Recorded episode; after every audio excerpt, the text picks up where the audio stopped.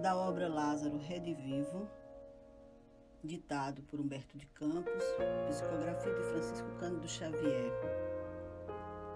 Lição em Jerusalém.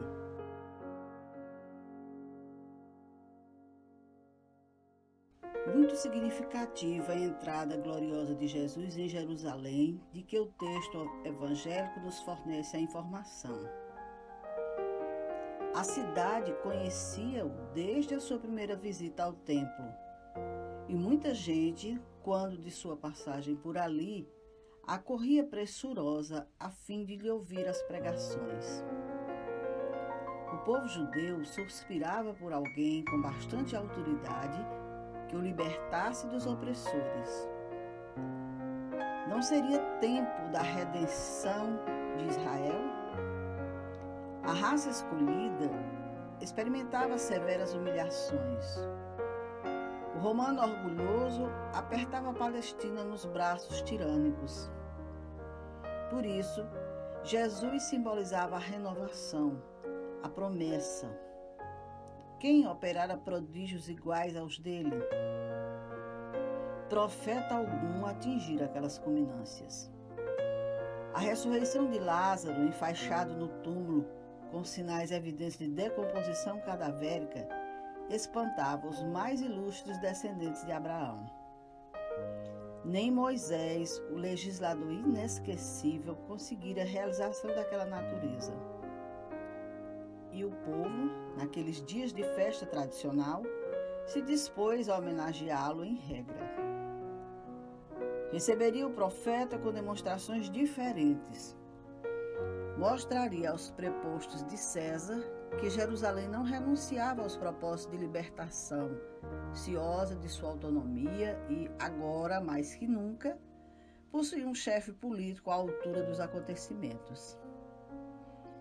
Jesus certamente não atenderia às imposições dos sacerdotes e nem se submeteria ao suborno ante as promessas douradas dos áulicos imperiais. Em vista disso, quando o mestre saiu de Betânia a caminho da cidade, alinharam-se fileiras de populares saudando-o festivamente. Anciãs de barbas escanecidas acompanhavam o coro dos jovens. Hosanas ao filho de Davi. As mulheres gritavam entusiasticamente, amparando crianças a sustentarem com graça verdes ramos de palmeira. Os discípulos, ladeando o mestre, sentiam o efêmero júbilo provocado pelo mentiroso incenso da multidão. Os fiéis galileus, guindados inesperadamente ao cume da popularidade, inclinavam-se com desvanecimento, embriagados pelo triunfo. De espaço a espaço, esse ou aquele patriarca fazia sinais a Pedro, Filipe ou João convidando-os a se pronunciarem discretamente. Quando se manifestará o Messias?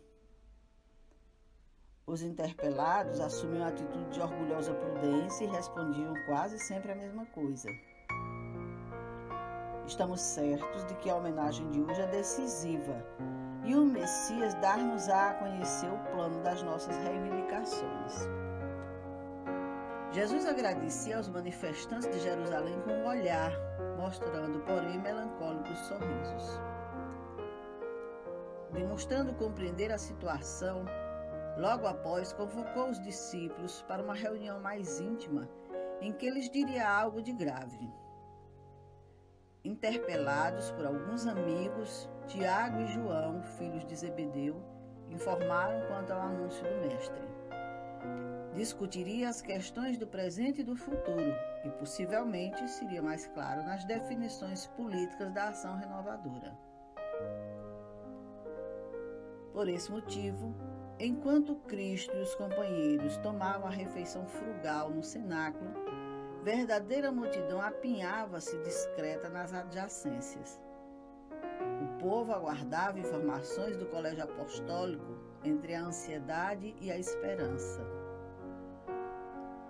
fim da reunião, E enquanto Jesus e Simão Pedro se demoravam em confidências, seis discípulos vieram cautelosos à via pública.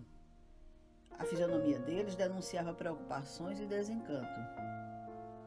Começaram os comentários entre os intelectualistas de Jerusalém e os pescadores da Galileia.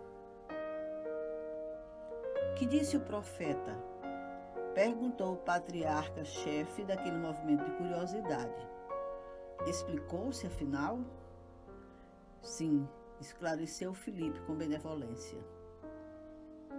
E a base do programa de nossa restauração política e social?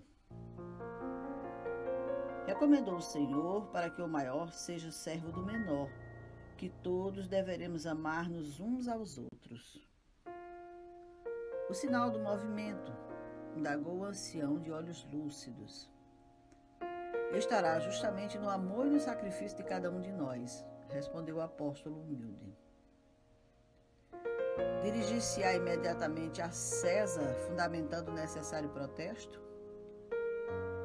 Disse-nos para confiarmos no Pai e crermos também nele, nosso Mestre e Senhor. Não se fará então exigência alguma? perguntou o patriarca irritado. Aconselhou-nos a pedir ao céu o que for necessário e afirmou que seremos atendidos em seu nome, explicou Filipe sem se perturbar. Entreolharam-se admirados e circunstantes. E a nossa posição? perguntou o velho. Não somos o povo escolhido da terra? Muito calmo, o apóstolo esclareceu.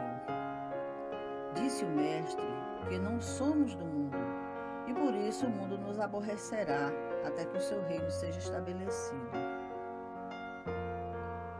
Espocaram as primeiras gargalhadas. Mas o profeta, continuou o israelita exigente, não assinou algum documento, nem se referiu a qualquer compromisso com as autoridades? Não, respondeu Filipe sincero e ingênuo. Apenas lavou os pés dos companheiros. Oh, para os filhos vaidosos de Jerusalém era demais. Surgiram risos e protestos. Não te disse, Jafé, falou um antigo fariseu ao patriarca. Tudo isso é uma farsa. O moço pedante afiançou depois de detestável risada. Muito boa essa aventura dos pescadores. Dentro de alguns minutos, via-se a rua deserta. Desde essa hora, compreendendo que Jesus cumpria acima de tudo a vontade de Deus, longe de qualquer disputa com os homens, a multidão abandonou. Os discípulos, reconhecendo também que ele desprezava todos os cálculos de probabilidade do triunfo político, retraíram-se desapontados. E desde esse instante, a perseguição do Sinédrio tomou vulto e o Messias, sozinho com a sua dor, com a sua lealdade, experimentou a prisão, o abandono, a injustiça, o açoite, a ironia, a crucificação. Essa foi uma das últimas lições dele entre as criaturas, dando-nos a conhecer que é muito fácil cantar hosanas a Deus mas muito difícil cumprir-lhe a divina vontade com o sacrifício de nós mesmos.